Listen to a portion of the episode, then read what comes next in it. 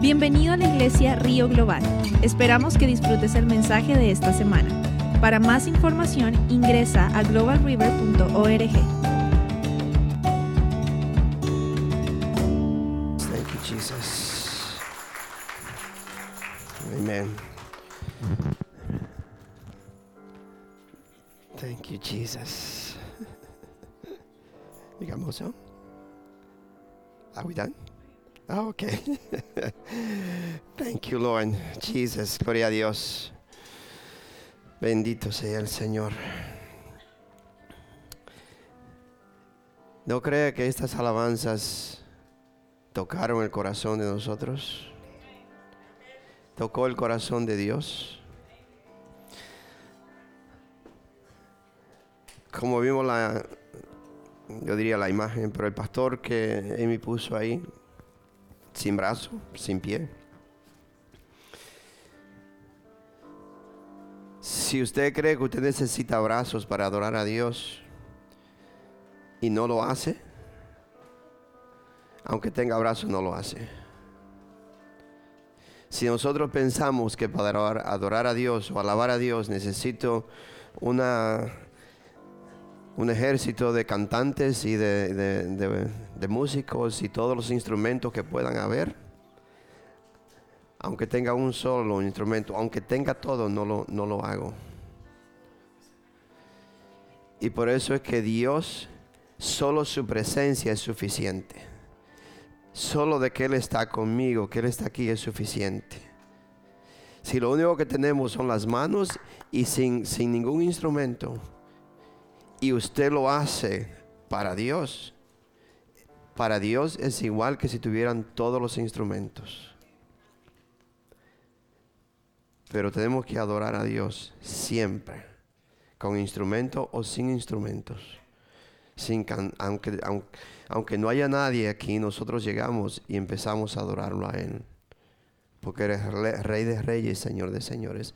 Amy, wonderful. Thank you. You didn't need a drummer. You didn't need a guitar. The Holy Spirit, the anointing of the Holy Spirit on you is always 24 7.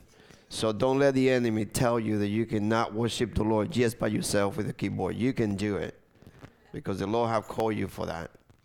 Come on, un aplauso al Señor por Amy. Thank you, Jesus. Gloria a Dios. Um,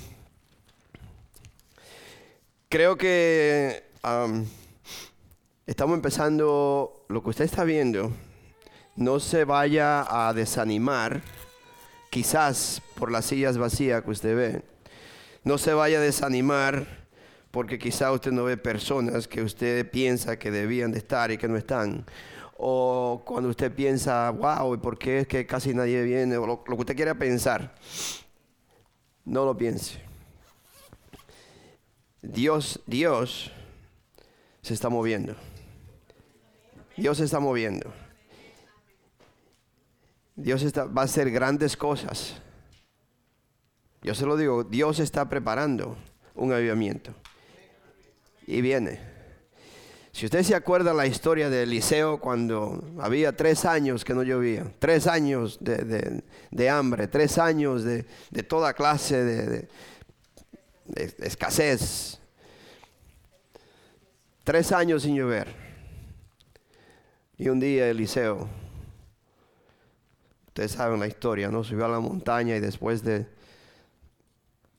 que matara a todos aquellos ah, falsos profetas, después que se quitó todo eso, de adelante él subió y se empe- empezó a orar. ¿Y qué dice la palabra de Dios? Siete veces mandó a su siervo. Me imagino que muchos de nosotros ya de la tercera parte dicen, no, ya no podemos seguir más. La segunda noche de oración, la segunda semana, la tercera semana, eh, el, el primer año, el segundo año. No, no vamos a seguir porque ya no va a suceder nada. Y nosotros le robamos a Dios o permitimos que Satanás tome control de algo que Dios va a hacer porque no paramos, porque no vemos nada. Eliseo después de siete, siete veces mandar al siervo fue que vio una nubecita, no sé a dónde la vio, dice, del tamaño de una mano. Como dice, es algo insignificante. No, aquí no. Eliseo le dice, corre, corre porque el torrento viene. Y según la palabra de Dios, eso, fue inmediato, eso fue algo que, sucedió cuando, cuando eso pasó, sucedió. Yo le voy a decir, no sé, cuando usted va a la, cuando uno va al hospital y le hacen una operación, yo por la gracia, la misericordia de Dios, gracias a Dios que no he pasado por nada de eso. Mi esposa conoce todos los médicos. Cuando a una persona le hacen una, una cirugía o le hacen una operación, le, duermen todo el cuerpo. Entonces usted tiene que estar totalmente eh, sedado, ¿cómo se dice? Anestesiado. Cuando ya terminan la operación y lo dejan un, rato, si la persona no despierta, vienen ya sea las enfermeras o la asistente del médico o el mismo médico y empiezan a tratar de despertar a la persona y le empiezan a hacer así, le dice fulano de tal, fulano de tal y lo, chequean y le, le hablan y lo mueven y, un poquito, un poquito. Mis hermanos, la iglesia de Dios se ha dormido. La iglesia de Dios está dormida, pero Dios está tocando. Yo creo que este sábado que pasó ayer anoche, ayer por la mañana, aquí, empezó a despertar la iglesia. Yo no sé cuántos de ustedes quieren ser parte y yo no lo obligo tampoco. Ustedes, si no escuchó el mensaje de la semana pasada, vuelvo a escuchar, porque lo que yo digo, yo no, me, no estoy pidiendo perdón por lo que dije. O lo que. Pero si no me retraso. Pero si usted no quiere ser parte de lo que está, de lo que va a suceder, después no se queje y diga, yo no sabía. Porque yo sentí en mi espíritu, a mí no me gusta eh, como dice, alabar a una persona y decirle, wow, you know, eh, porque todo lo que uno hace lo hace para Dios. Y el Espíritu, la unción del Espíritu Santo sobre mí, sobre usted, sobre la persona, es que va a hablar. Y, yo, yo en, mi espíritu, yo fui a mi casa y le dije a mi esposa, Han, algo va a pasar. Algo se está rompiendo. Pero aquí viene un avivamiento. Mañana, no sé. La semana que viene, no sé. Dios nos va a poner a ver a, prueba, a ver si es verdad que yo voy a orar una, dos, tres, cuatro, cinco, seis, siete veces. Puede ser semanas, puede ser meses, puede ser años. Pero viene. Viene. Pero nosotros tenemos que despertar. Yo tengo que decir, yo quiero ser parte de esto. Yo quiero ser parte. Y aunque no vea nada, yo voy a seguir, porque mi Dios es fiel. ¿Cuántos dicen amén? No sé, aquí no, todos ustedes no estaban. algunos, algunos solamente estuvieron y, no, no tomaría tiempo para, bueno, decirles si alguien quiere decir en verdad lo que se sintió el sábado por la mañana no es para uno, como dicen, manipular a uno ni, ni, empezar a, decir cosas que no es cierto. Y muchas veces es difícil uno explicar lo que se siente, porque la verdad no es algo que usted lo tiene, lo escribe y dice, bueno, pasó esto sentí. Pero el Espíritu Santo, la presencia del Espíritu Santo en la oración y la guerra que le hicimos al enemigo, para mí Dios va a hacer algo grande aquí. Y, yo le pido a Dios que ustedes se despierten. Despiértense. Porque cuando venga y no encuentra dormido, dice la palabra de Dios, usted se queda. Se queda. Y me encanta mucho um, cuando hemos salido. Y voy a decir el nombre, Noelvi, así que no, I'm sorry, don't get upset. Pero me gusta como eh, la forma. Si usted anda con Noelmi y usted está durmiendo en el mismo cuarto y sabe que usted tiene que levantarse a las 8 de la mañana para estar en donde va a estar, Noel no le está diciendo, hey, vámonos. Ya yo me voy. Estoy ya listo. Él mira su reloj. Es tiempo, se levanta, se lista y me voy. Porque tú sabías que era las 8. ¿Sí? Y eso es buenísimo. Es lo mismo los domingos, los sábados por la mañana a las 5 de la mañana, 5 y media. 5 y media todavía. Pudiera ser a las 4 de la mañana. La verdad que tuvo se hizo corto, demasiado corto el tiempo de oración. Yo creo que tenemos que alargarlo o más temprano o más tarde. Para mí sería más temprano porque la verdad se hace corto el tiempo de oración. Entonces yo no tengo por qué seguirle llamando o, los otros llamando, oh miren, el sábado por la mañana tengo oración hasta la hora, oh miren, los miércoles por la noche tengo oración hasta la hora, los domingos nos reunimos a las, a las 10. No, yo voy a ser como Noelvi, hay que ser como Noelvi. Yo no va, yo me visto y me voy, pero el tren se va, yo no voy a dejar que se me vaya porque tú tú, estás tarde. El autobús se va, yo no me voy a quedar. Así que yo voy a estar en la presencia de Dios, yo voy a, ser parte de lo que está pasando. Si tú no quieres, quédate. Pero yo no. Amén. Amén. So, lo que le, la, eh, la, predicación de hoy es un poco, eh, ¿cómo se dice? De, how? Un seguimiento eh, de la semana pasada. Poco.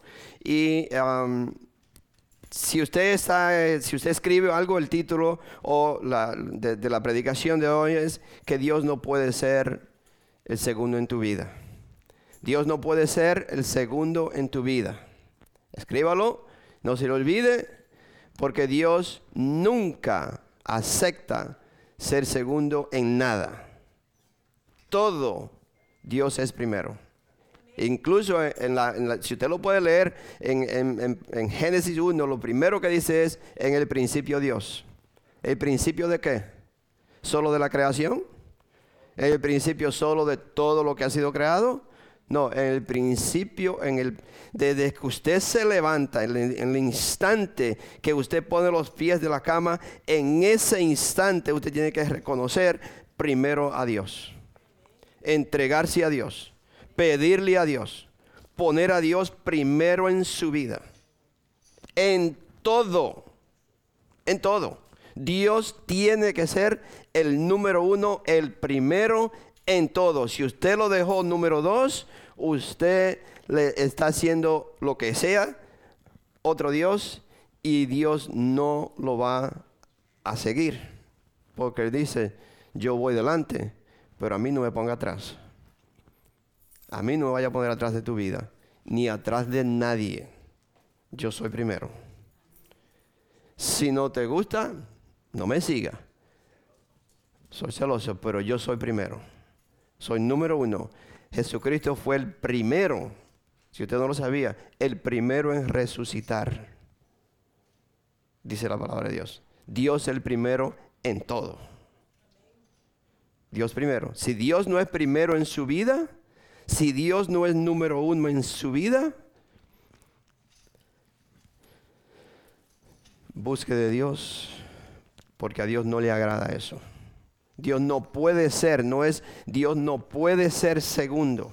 Dios no puede tomar la parte atrás, jamás. Dios es siempre primero en todo. Amén. So, Dice, en, le, voy a leer lo que, el, versículo que tengo para hoy, es en Gálatas 2, del 20 al 21, pero le quería leer en, Juan 15, 16, dice, ustedes no me eligieron a mí, yo los elegí a ustedes. Ninguno de nosotros, nadie diga que, que, vino a Cristo o que yo, yo acepté a Cristo, no, Él me eligió a mí. Dios nos ha elegido.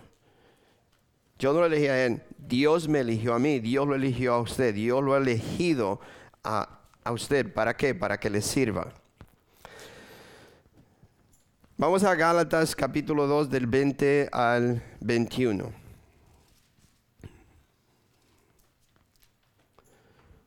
¿Ya están? Gálatas y, varias versiones y yo últimamente estoy leyendo la, nueva traducción. Pero me encantó como, como, dice aquí en esta, en esta versión en New England. Gálatas capítulo 2 del 20 al 21. Mi antiguo yo Oiga bien como dice, mi antiguo yo ha sido crucificado con Cristo, punto. Mi antiguo yo, el que era antes, ponga su nombre y usted puede decir yo, yo digo yo, yo William, el que era antes, ese hombre o esa persona, esa, esa costumbres o lo que usted le quiera ponerle, todo lo que sea, todo lo que era yo, eso fue crucificado con Cristo en la cruz. Es decir, que, ¿qué más dice? Dice, mi antiguo yo ha sido crucificado con Cristo. Ya no vivo yo, sino que Cristo vive en mí. Yo creo que muchos de nosotros todavía no nos, no, hemos dado cuenta que ya yo no, no soy yo el que vivo, sino que Cristo vive en mí. Que yo tengo que permitir que Cristo crezca en mí, que viva en mí. Y yo tengo que continuamente limpiar mis pensamientos, limpiar las cosas que yo hacía antes o como yo pensaba, como yo quería, lo que usted le quiera poner, porque ya yo no vivo el que vive es Cristo. Ya no vivo yo, sino Cristo vive en mí. Así que vivo en este cuerpo terrenal confiando en el Hijo de Dios, quien me amó y se entregó a sí mismo por mí. Yo no tomo la gracia de Dios como algo sin sentido, pues si cumplir la ley si cumplir la ley pudiera hacernos justos ante Dios, entonces no habría sido necesario que Cristo muriera. ya no vivo yo, es Cristo quien vive. El, el hombre de ante, el viejo yo, fue crucificado en Cristo. So, la semana pasada creo, yo diría que quizás para algunas personas, no sé, no, no, no, me acuerdo las personas que estaban aquí, lo que no estuvieron, quizás lo que escucharon. Quizás para algunas personas, eh, quizás la predicación fue un poco fuerte para ustedes. No sé cómo la aceptarían, pero como siempre, yo le he dicho y siempre lo digo y se lo digo, se lo repito de nuevo. Yo no estoy aquí para hablar, para decirle algo que le guste o no le guste. Yo estoy aquí para decirle lo que Dios me ha dado que es lo que dice la palabra de Dios, y se lo verifico con versículos bíblicos. No le dije algo que no sea bíblico. Entonces, como yo le siempre digo, no, si no le gusta, arréglesela con Dios, no conmigo. Ah, le dije que la presión del mundo, las cosas del mundo, todo lo que nos presiona, ya sea, ya sea familia, trabajo, todo esto, que tengo que hacer esto, que tengo que hacer aquello, que tengo que ayudar a fulano, que tengo que se me dañe el carro, que la mujer, todo lo que sea, toda esa presión demanda o insiste atención, demanda una atención que muchas veces muchísimas personas dicen, pero no puedo porque es que tengo que esto, tengo que aquello, es que no pude por esto y por esto. Todo eso demanda que yo le ponga atención a todas esas cosas. Lo que usted no se da cuenta es, y muchísimas personas, hay varias personas que, que usted va, eh, si le falta dinero o le falta sus recursos para, para el, día que, consigue o que le dan trabajo, es el específico día que usted tiene que venir a la iglesia. Esos son los días que más le dan. O los días que usted se compromete en la iglesia. So, esas cosas demandan atención, pero lo que usted no se da cuenta es que están diseñadas por el enemigo. Es un diseño de Satanás. Y por eso es que cuando nosotros venimos a, orar los sábados y a, través de la intercesión y a través de la guerra que le hacemos al enemigo, el enemigo se da cuenta que no hemos dado cuenta de sus, estrategias. Nuestros hijos están perdiendo, nuestros hijos están involucrados en drogas y en, y en toda clase de cosas porque nosotros estamos demasiado ocupados. Y usted cree que le está, que está haciendo bien con ayudarlo o quedarse y lo que sea, cuando Dios dice, me, me dejaste a mí atrás. Me dejaste atrás. Tú crees que le está ayudando. Tú crees que lo estás resolviendo el problema. Tú me dejaste atrás a mí. Yo no estoy contigo. Síguele. Pero yo no voy contigo. Eso es una estrategia del enemigo. ¿Para qué? Para que Dios no que Dios lo hace, sino que para que yo tenga que poner a Dios en segundo lugar. Hermano, yo lo que le estoy diciendo es dándole información y hay muchas información en la palabra de Dios donde nos habla y nos dice, miren, cambien, porque si ustedes siguen de esa forma, tal y tal cosa va a suceder. Si ustedes siguen de esa forma, tal y tal cosa le va a pasar pero siempre lo mismo, el ser humano no escucha. No escucha. Y lo único que uno puede hacer es decir lo que Dios no está diciendo. So, todo esto sucede para que usted ponga a Dios en segundo lugar en su vida. yo lo tengo que decir, le voy a decir que ni nosotros no importa quién sea, Dios jamás va a aceptar que un ser humano, sea un rey o sea un presidente o sea un pastor o sea quien sea, ponga a Dios atrás. Segundo lugar, jamás. Dios dice, sigue, pero aquí yo no estoy. O soy primero o no soy.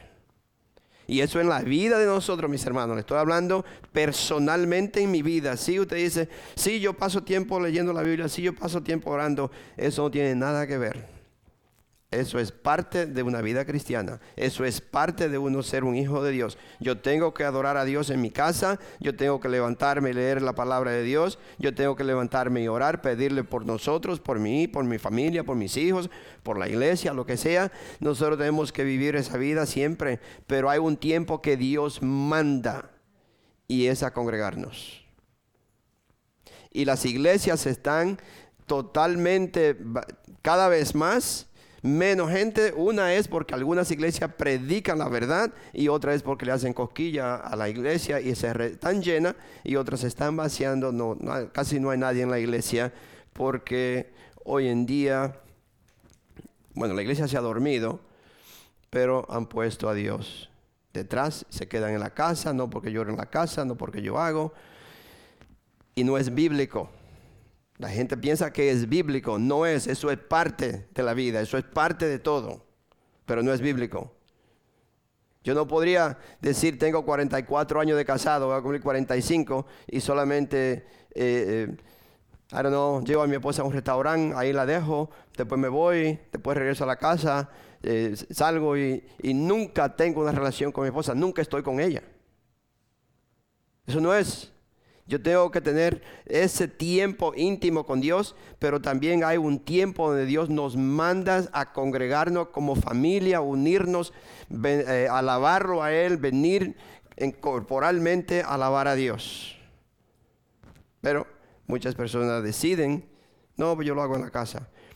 No es bíblico. si usted cree que es bíblico, está equivocado. Es parte, pero no es lo que Dios manda.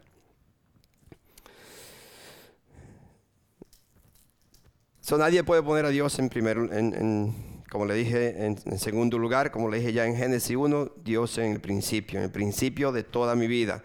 En Juan 1 dice que eh, en el principio la palabra ya existía, todo está en el principio, Dios primero en todo.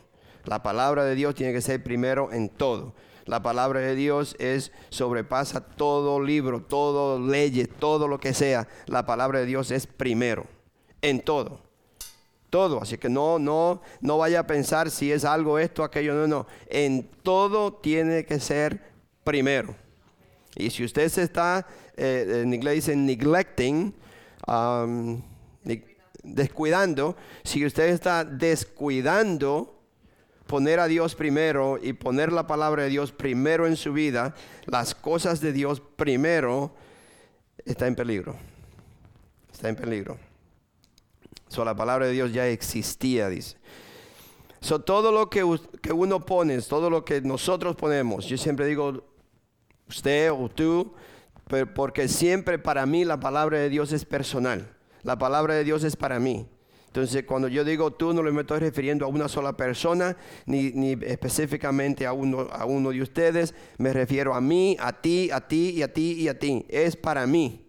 La palabra de Dios es para mí. Y yo tengo que aplicarla para mí. Yo tengo que vivirla yo. Yo tengo que hacer lo que dice yo. Yo no puedo decir no lo voy a hacer porque fulano de tal no lo hizo. No lo voy a hacer porque fulano de tal no lo hace. No, no, no. Yo lo hago porque la palabra de Dios es personal. Es para mí.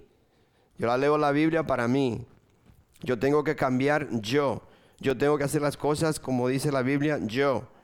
Entonces, cada uno de ustedes, la palabra de Dios tiene que ser primero en tu vida. Si la palabra de Dios no es primero en tu vida, tú has creado un ídolo. Tú has creado un ídolo de lo que sea que es primero. Si la palabra, si Dios no es primero en tu vida, si la palabra de Dios no es primero en tu vida, sea lo que sea las otras cosas, o tiene un ídolo, o tiene dos, o tiene tres, o puede ser como los indios que tienen unos 400. Pero todo lo que ponga antes de Dios, todo eso viene a ser ídolos. Y Dios detesta que yo haga un ídolo de, esto. Cuando algo, no es, cuando algo está mal en mi vida y yo le pido a Dios, no, no solamente que Dios no me responde, pero Dios te va a decir, no, pídele a tu ídolo, pídele a lo que tú has dedicado todo el tiempo, porque eso te lo va a dar, no yo. Yo no soy tu Dios. Tu Dios es esto, tal cosa. So nosotros hemos creado ídolo si ponemos a Dios atrás. Muchos creen que un ídolo es solo una imagen de madera. Muchos piensan, cuando usted escucha la palabra ídolo, inmediatamente uno piensa, no, pero yo no tengo ningún ídolo en mi casa, no tengo santo, no tengo esto, no, no adoro esto, no hago aquello. Y muchos piensan que es un ídolo de madera o de yeso. Quiero leerle algo en, Apocalipsis, no, no, le habla de ídolo, pero sí quiero que, porque estaba escuchando, estoy... Apocalipsis capítulo 2.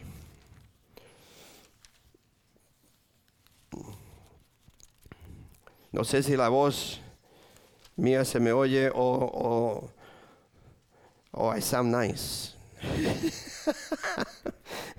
Porque mi voz está un poquito ronca.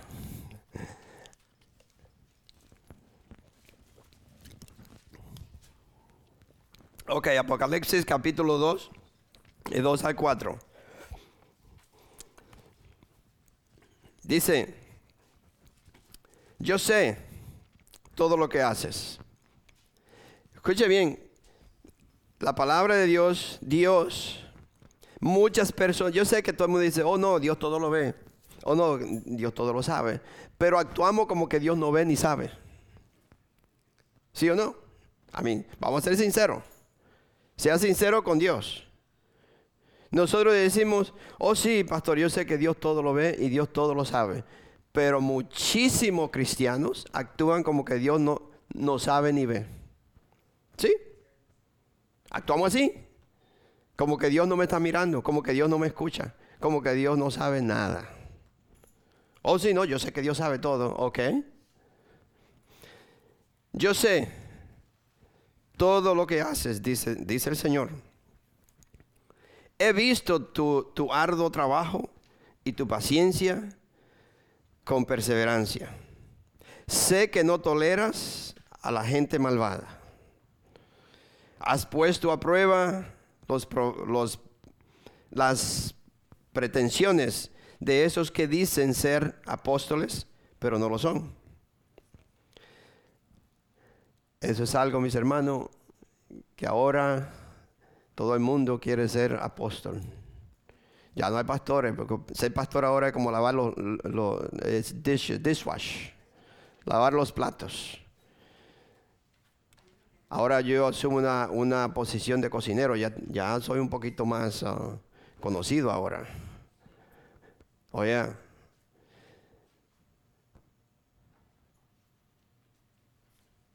el apóstol Willy, en el nombre de Jesús, Padre Santo. Siempre le he dicho, mis hermanos, yo soy un siervo de Dios y nada más. Nada más. Yo sirvo, yo mi deseo en toda mi vida servir a Dios de corazón, un corazón puro y unas manos limpias. Has puesto a prueba las pretensiones de esos que dicen ser apóstoles, pero no lo son. Has descubierto que son mentirosos. Has sufrido por mi nombre con paciencia sin darte por vencido. Mire el versículo 4. Es decir, que Dios se ha dado cuenta que usted viene los domingos a la iglesia, que algunas veces ha tenido que dejar la casa sin limpiar, que usted ha tenido que, I don't que coger 10 dólares prestado porque hoy usted tiene que dar una ofrenda. No sé lo que, todo lo que usted ha hecho, Dios lo está viendo. Dios lo está viendo. Y gloria a Dios. Dios, Dios se pasea dice la palabra de Dios, entre nosotros. So Dios está aquí y le dice, como dice en inglés, I know you. El Señor está aquí con nosotros, dice la palabra de Dios. Me imagino el Señor camina, es, es invisible porque es espíritu y Él está caminando y viene y le dice, Jorge, yo te conozco. Telma, te conozco. Manuel, te conozco, le dice el Señor. No estaba aquí el domingo pasado.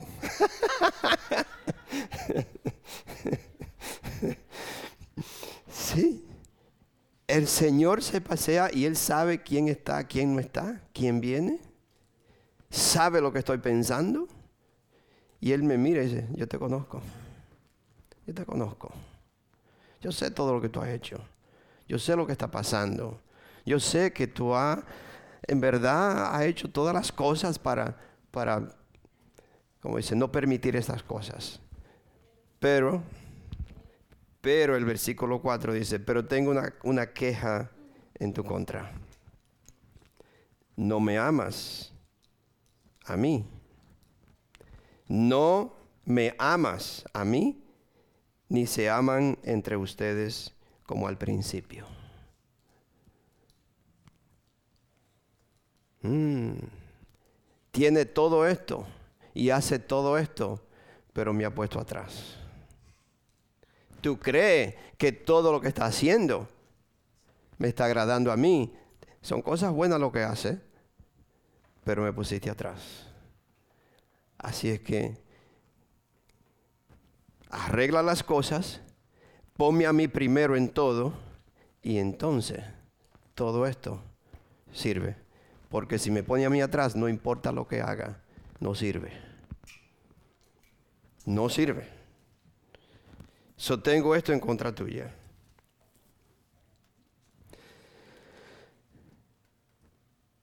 Cualquiera que visitara en ese entonces la iglesia de, de Éfesos era una iglesia como un modelo. Parecía ser que hacía todo bien todo estaba bueno. En esa iglesia la gente llegaba y usted veía que todo esto lo estaban haciendo y todo el mundo decía, wow, esta este es una iglesia, aquí yo quiero estar aquí. Pero era todo, yo le podría decir, todo lo que hacían, lo hacían ya era como por emoción, ya era algo como dice, eh, obligado, una obligación Ya era una, obliga, una, era una obligación, todos teníamos que hacer esto, todos tenemos que llegar aquí, era como, como un robot. Yo llego, hago esto, yo muevo aquí, yo lo pongo allí. ya no había, no había amor, no había nada. Pero seguían trabajando. Eso parecía ser que era una iglesia modelo. Incluso en, en, en Efesios, el capítulo 1, en 15 16, Pablo encomienda esta iglesia, si usted lo ve.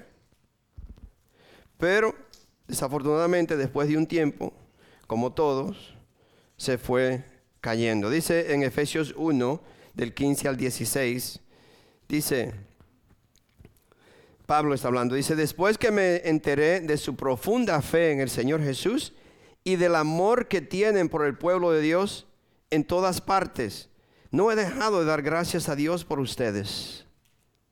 ¿Cómo estaba esta iglesia? Amaba, tenía fe, confiaba. Fe es confiar en Dios. Tener fe en Dios es depender de Dios en todo.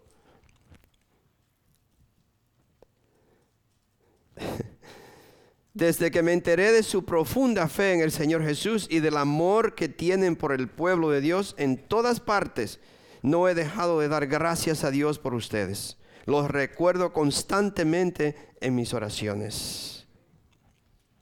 ¿Sí? Le está encomendando. Que, pero ¿qué pasa?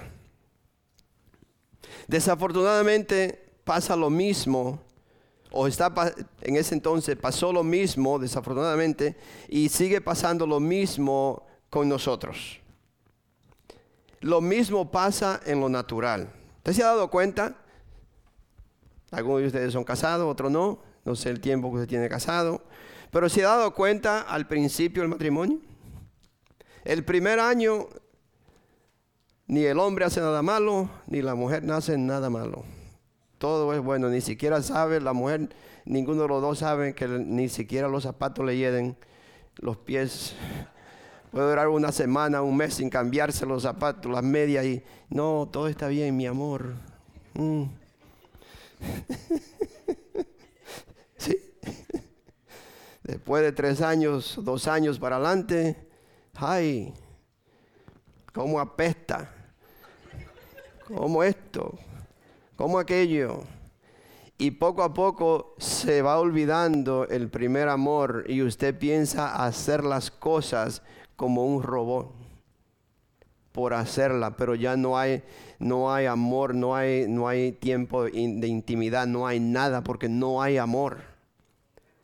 Se olvida del amor, ¿por qué? Porque usted se va tomando como una rutina, se va acostumbrando, ya usted no siente nada.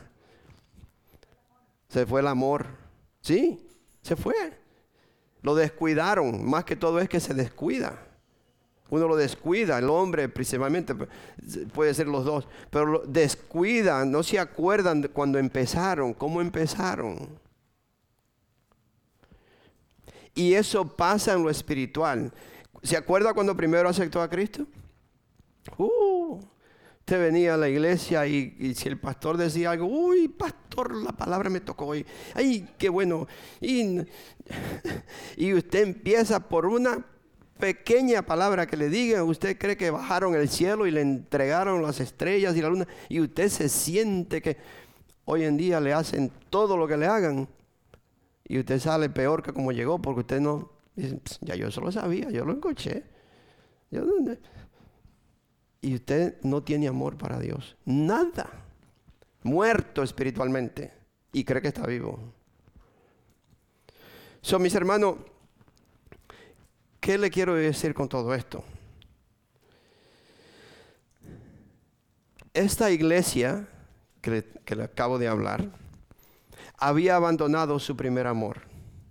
Había abandonado en verdad el entusiasmo, el deseo, el amor hacia Dios, de estar en su presencia, de adorar a Dios, de en verdad buscar a Dios en, tiempos a solas, íntimo en la casa.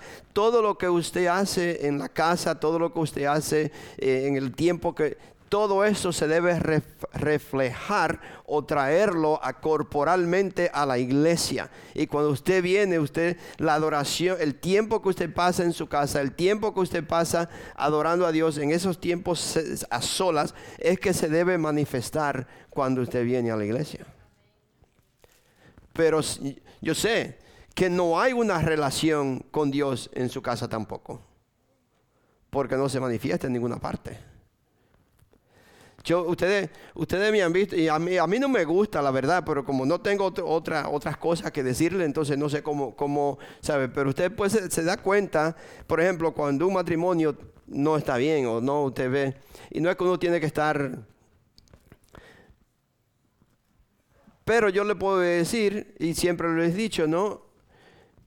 Yo trato a mi esposa aquí igual que en mi casa. ¿Sabe? Como siempre le he dicho, para mí mi esposa siempre es mi novia. Y ella lo puede decir. A mí yo no, yo no estoy diciendo algo que ella lo puede decir.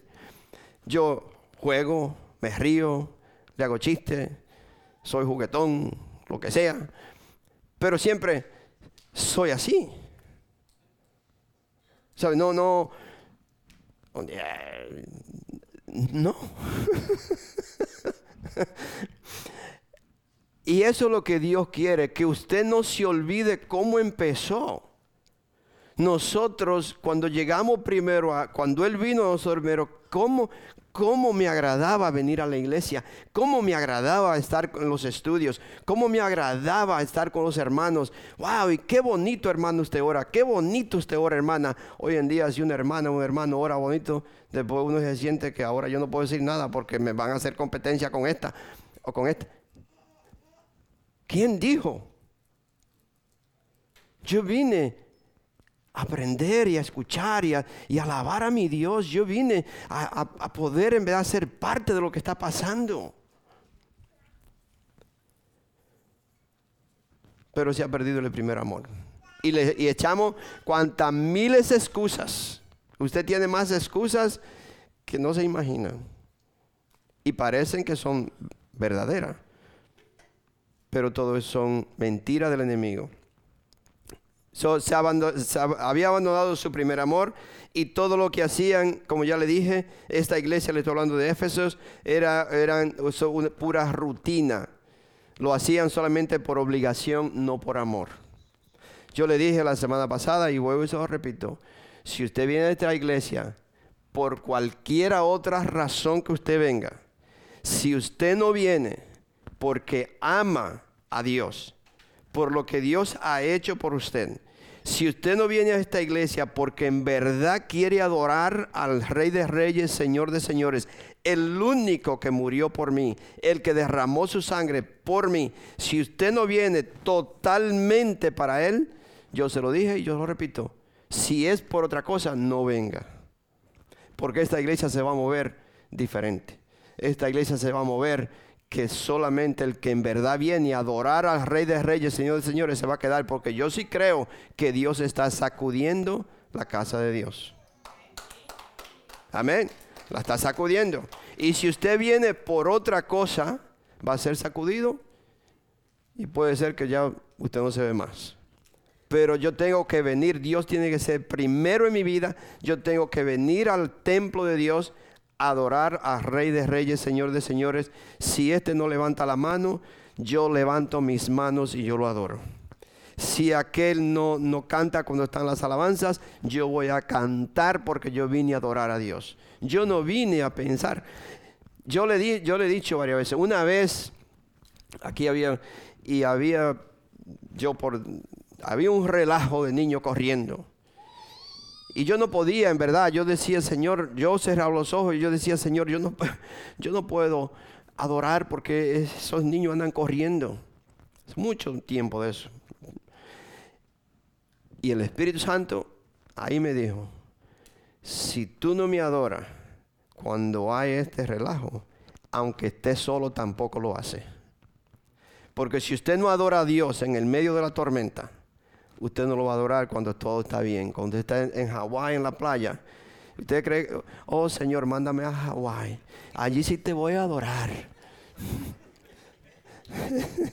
Ya. ¿Ah?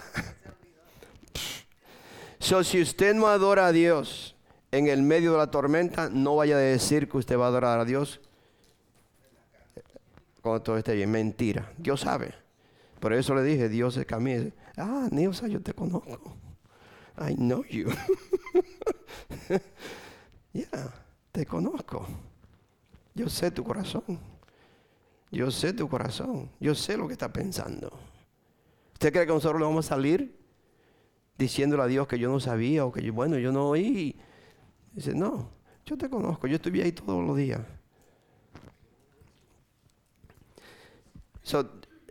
Tenemos que venir en verdad porque amamos a Dios.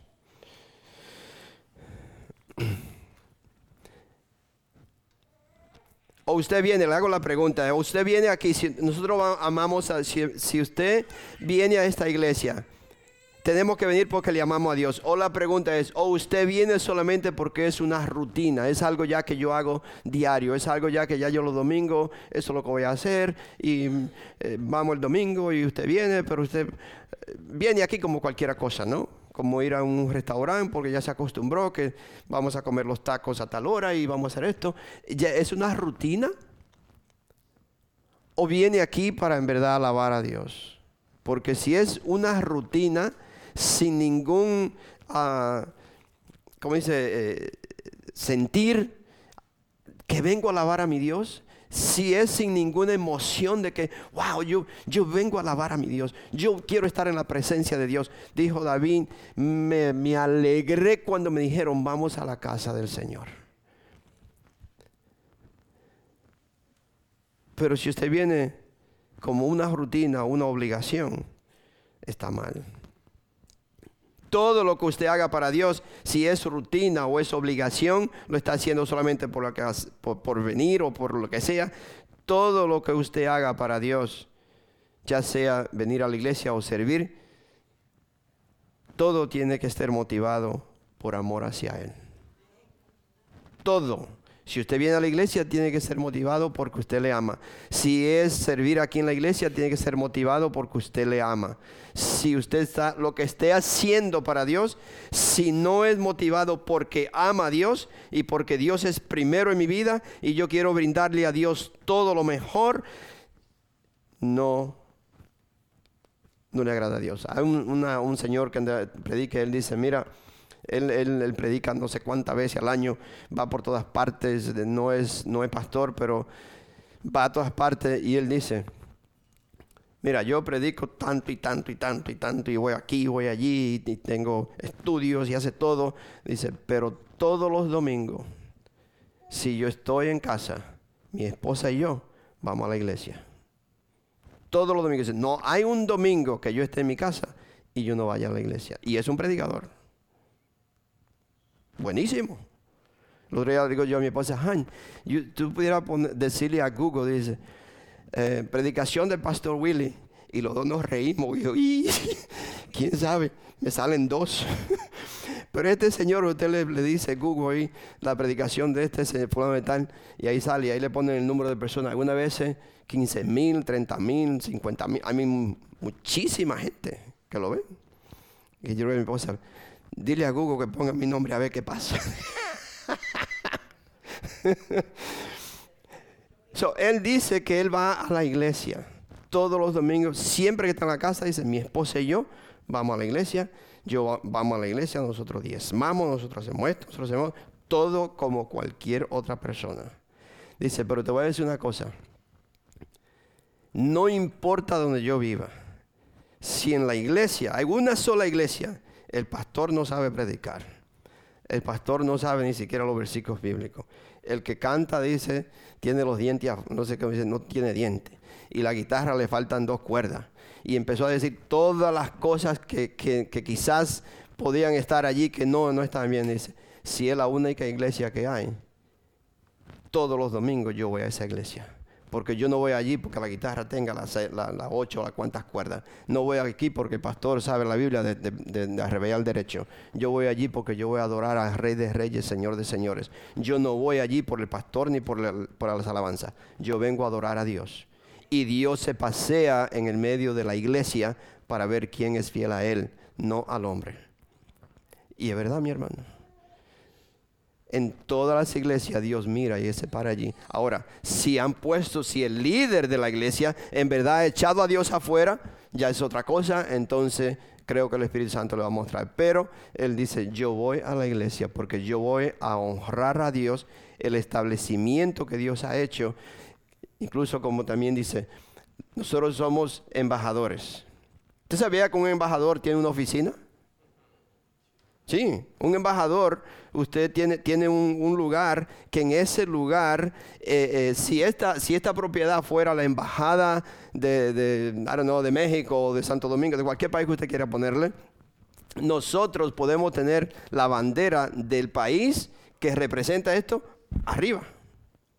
No tiene que tener la bandera americana, porque esta propiedad es, es si es de México, es México aquí. Es decir, que si una persona viene corriendo porque le está corriendo la autoridad y se entra a la embajada, la autoridad no puede entrar porque está en territorio mexicano. Amén. Está en territorio mexicano. Usted no puede, la autoridad, el gobierno tiene que pedirle permiso al gobierno de México y hacer todos los trámites que tienen que hacer si tienen que sacar a esa persona de allí, pero no lo pueden sacar hasta que el país no le dé la autoridad. Entonces, si nosotros somos embajadores de Cristo, esta es la sucursal. La iglesia es donde nosotros estamos reunidos para cuando alguien venga, introducirlo al reino de Dios. Decirle, entraste a otro reino.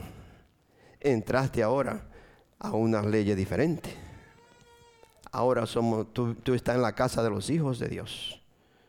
Amén. Y Dios nos respalda. Dios nos da ese privilegio a nosotros de representarlo a Él en este mundo.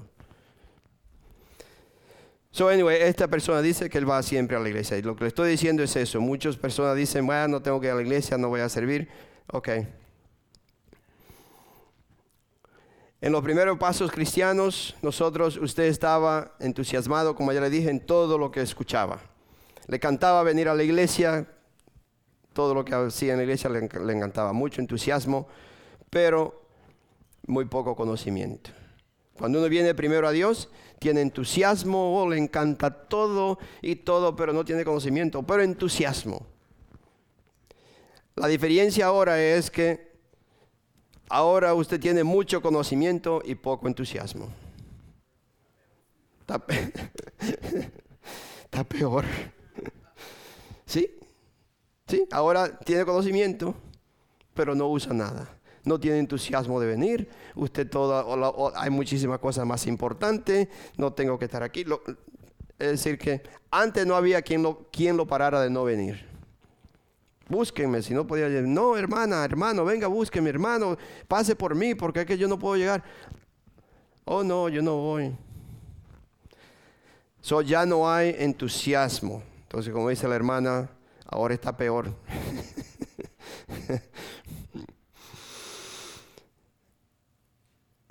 ¿Qué ha pasado? Usted podría decir, recuerda la semana pasada le dije, Dios manda o nos reta a responderle. ¿Qué, está pasando? ¿Qué ha pasado? ¿Qué es lo que ha pasado? Dígale a Dios. Cuando usted tenga tiempo y usted siente lo, que Dios está hablando hoy, y usted se pone a pensar, dígale a Dios, Señor, ¿qué ha pasado? ¿Qué pasó con el entusiasmo que yo tenía? ¿Qué pasó con el deseo que yo tenía? ¿Qué pasó, Señor, cuando leía la palabra de Dios? Yo sentía que me hablaba. ¿Qué pasó, Señor, que yo, que yo leo la palabra de Dios, pero ya no, no tengo ese, esa, esa, hambre de, estar contigo. ¿Qué, ¿Qué ha pasado, Señor? Puede ser que el Señor le diga, me dejaste atrás. Y no es de ayer, es por varios años que empezaste a dejarme atrás. Y como me ha dejado atrás, ya no tiene, ya no me ve, ya no me amas. Sin darse cuenta, nosotros, usted poco a poco ha ido reemplazando a Dios por otras cosas. Esa es la razón. por la cual ya no hay ese entusiasmo. Usted piense lo que piense, pero definitivamente Dios está diciendo, la razón por la cual usted ve lo que está viendo y la razón por la cual las personas no tienen un entusiasmo de nada no es porque no se predica la palabra de Dios, no es porque no, no le alaba, es porque tú no, no lo alabas, es porque tú no me has buscado, es porque tú me has dejado atrás, tú me has reemplazado con otras cosas, no necesariamente una sola cosa específica, con muchísimas cosas, los quehaceres diarios ya sea la casa, ya sean los hijos, ya sean los nietos, ya sea el trabajo, ya sea lo que sea, póngale lo que usted quiera hacer, pero ha puesto otras cosas primero. Usted ha abandonado, como ya le dije, ha abandonado el primer amor. Vamos a ver qué dice, qué es lo que dice el primer mandamiento. Yo sé que, pero se lo voy a leer. E, Éxodo 20. Del 20, 20 esta, esta, versión se lo voy a leer del 3, al, del 3 al 6. ¿Qué es lo que dice el primer mandamiento? ¿Se acuerdan? ¿Amarás a Dios después de tu esposo? Sobre todas las esposas. o cosas. Ok. ok. Dice, para que vea, ese es el primer mandamiento.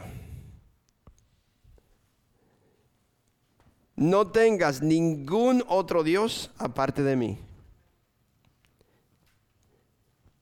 Todo lo que usted ponga, primero, Dios no lo mira como lo que sea. Dios lo mira como un Dios que usted ha hecho sea el esposo, sea la esposa, sea el hijo, sea la hija, sea el nieto, sea el trabajo, sea el carro, sea el, programa, sea lo que sea.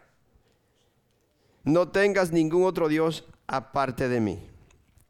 No te hagas ninguna clase de ídolo, ni imagen de ninguna cosa que está en los cielos o en la tierra o en el mar.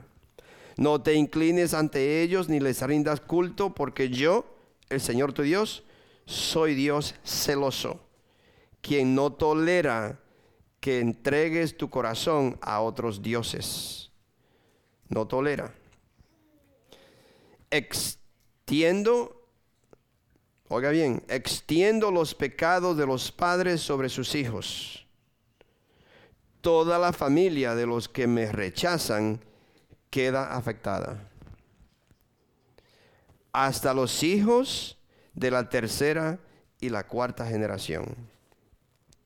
Pero derramo amor inagotable por mil generaciones sobre los que me aman y obedecen mis mandatos. Toda la familia queda afectada. ¿Por qué usted cree? ¿Por qué usted está, se ve lo que se ve? Es por eso, porque las personas quizás ignorantemente, no lo voy a decir que todo es sabiendo. Porque ya nosotros, gloria a Dios que nosotros estamos de este lado. Gloria a Dios que ahora nosotros vivimos a través del Espíritu Santo que nos da la convicción, que nos dice, no, esto está mal, esto está bien. Y como le dije, pero muchos seguimos viviendo todavía como que Dios no ve, no escucha. ¿No? Pero nosotros ahora eh, tenemos la, la bendición de poder saber que si hago tales cosas, Dios no le agrada y a mí hay consecuencias y por eso como hijos de Dios, como cristianos, yo trato o tan siquiera estoy escuchando que tengo que poner a Dios primero y, uno empieza a hacer eso. Pero una persona que quizás ignorantemente no se da cuenta, no lo sabe, pone todas las cosas primeras y por generaciones viene un, viene un desastre en las familias. Porque dice, extiendo los pecados de los padres sobre sus hijos. Toda la familia de los que me rechazan queda afectada.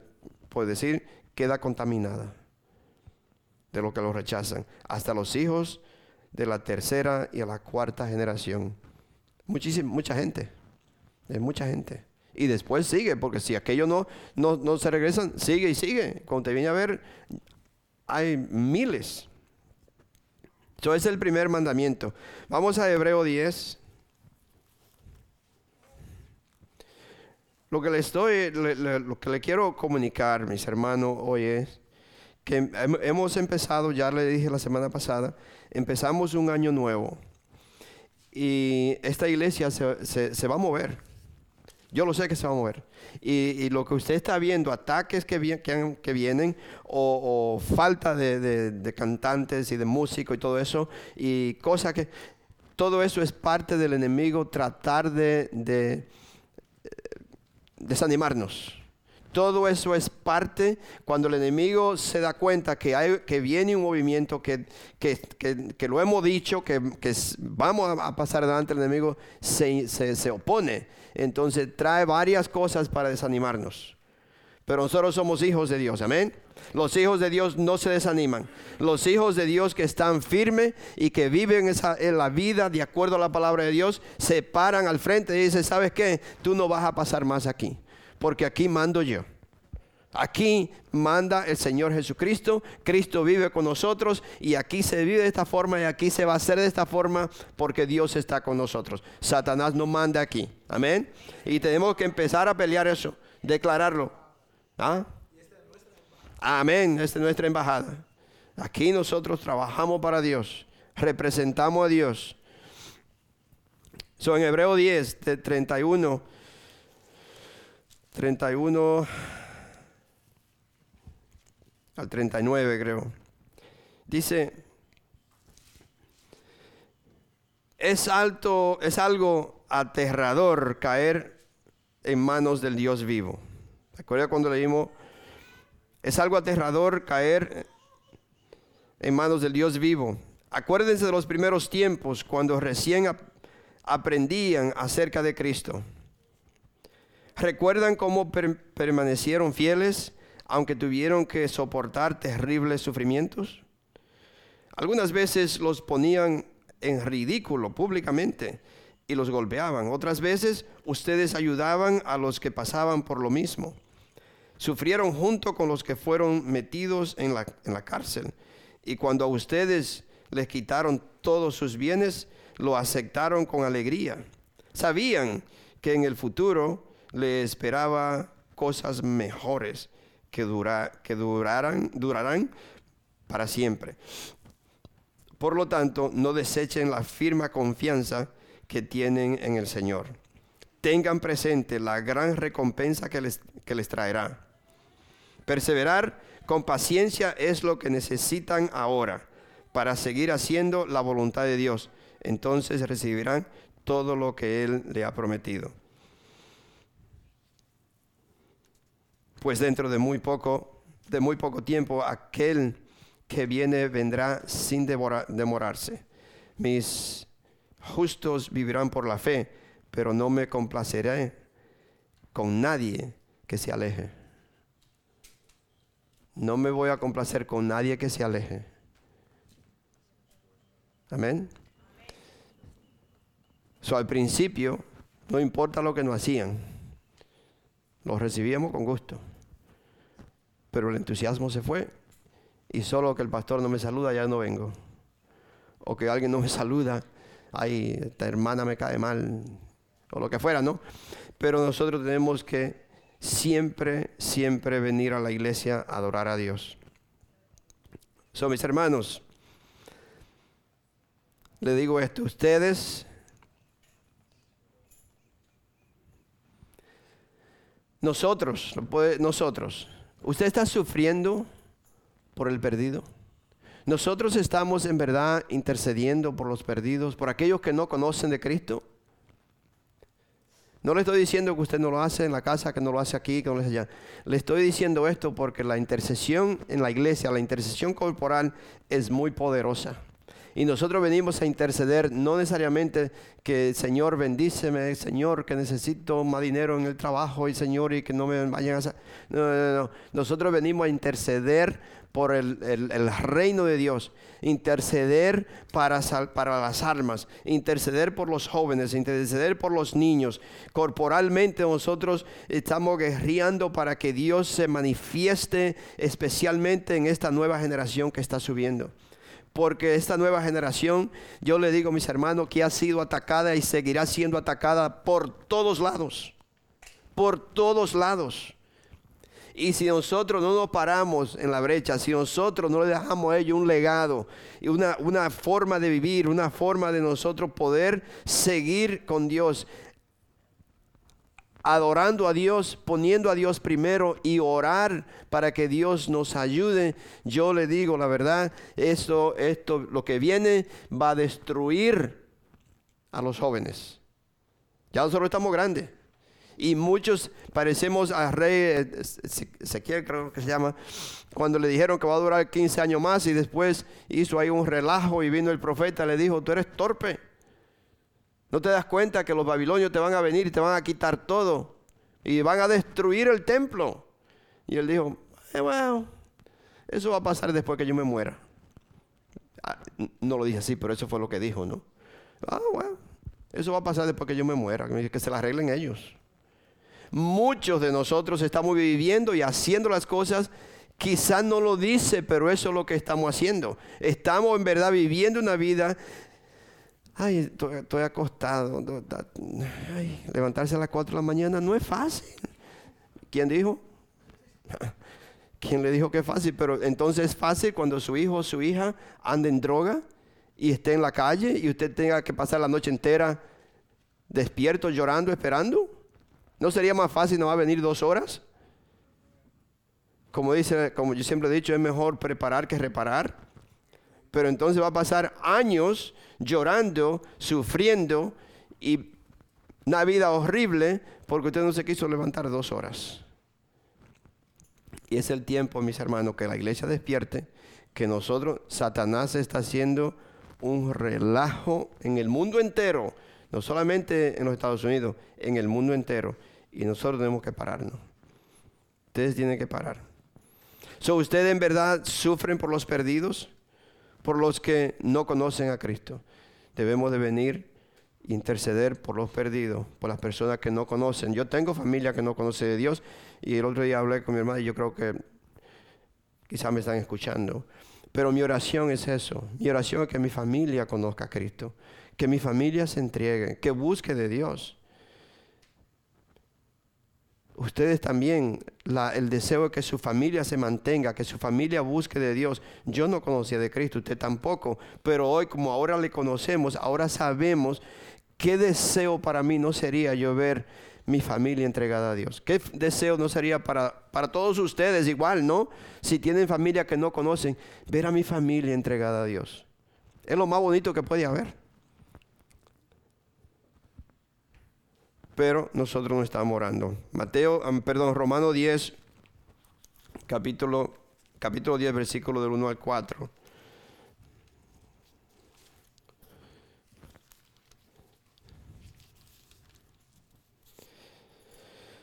Pablo dijo esto. Dice, amados hermanos, el profundo deseo de mi corazón y mi oración a Dios es que los israelitas lleguen a ser salvos. Pablo estaba diciendo, porque era la raza de Pablo, era la gente de Pablo. Y Pablo decía, el profundo deseo de mi corazón y mi oración a Dios es que los israelitas lleguen a ser salvos. Yo sé que ellos tienen un gran entusiasmo por Dios. Quizá parte de nuestra familia o gente que usted conoce, usted diría, el, deseo mío en mi corazón es, y le pido a Dios en oración, que mi familia conozca a Dios, que vengan a Él. Porque sabemos que en verdad ellos tienen entusiasmo de las cosas de Dios. Quisieran saber más de las cosas de Dios o reconocer Dice, yo sé que ellos tienen un gran entusiasmo por Dios, pero es un fervor mal encausado. Pues no entienden la forma en que Dios hace justas a las personas ante Él. No entienden la forma como es que Dios hace a un ser humano justo, es decir, lo limpia. No entienden cómo es que Dios puede perdonar a tal y a tal persona. No saben cómo es. Entonces no entienden cómo una persona viene a ser justa delante de Dios. Se niegan a aceptar el modo de Dios y en cambio se aferran a su propio modo de hacerse justos ante Él tratando de cumplir la ley. Sin embargo, Cristo ya cumplió el propósito por el cual se entregó la ley. Como resultado, a todos los que creen en Él se les declara justos a los ojos de Dios. Todo, que, aquel que recibe a Cristo, todo aquel que se entrega, todo aquel que acepta a Cristo como Señor y Salvador es declarado justo y si usted conoce a alguien, si usted sabe de alguien, háblele de Cristo. Dígale, la familia de nosotros, si escuchan, si usted tiene algo, solamente una persona que viene a Cristo, que se entrega a Él, que lo recibe como Señor y Salvador. No es una religión, es una relación con Él. Y dice la palabra de Dios que Dios me declara justo. Si yo confieso mis pecados o le digo a Dios que me perdone. Quería leerle ya se, va, se va el tiempo, pero quería leerles rapidito en Jeremías, Jeremías 15. Se lo quiero leer porque me tocó mucho y esto es algo que yo espero que ustedes que escuchen esta palabra de Dios. Jeremías 15, de 15 al 19.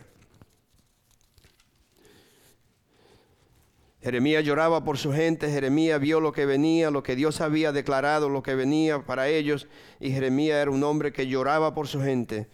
Jeremías intercedía por su pueblo y, le dolía tanto que dice que le conocen como el llorón, el, profeta llorón, que lloraba, lloraba, pero lloraba por el dolor que sentía al ver que su gente se estaban perdiendo, que su gente no entendían el mensaje de Dios.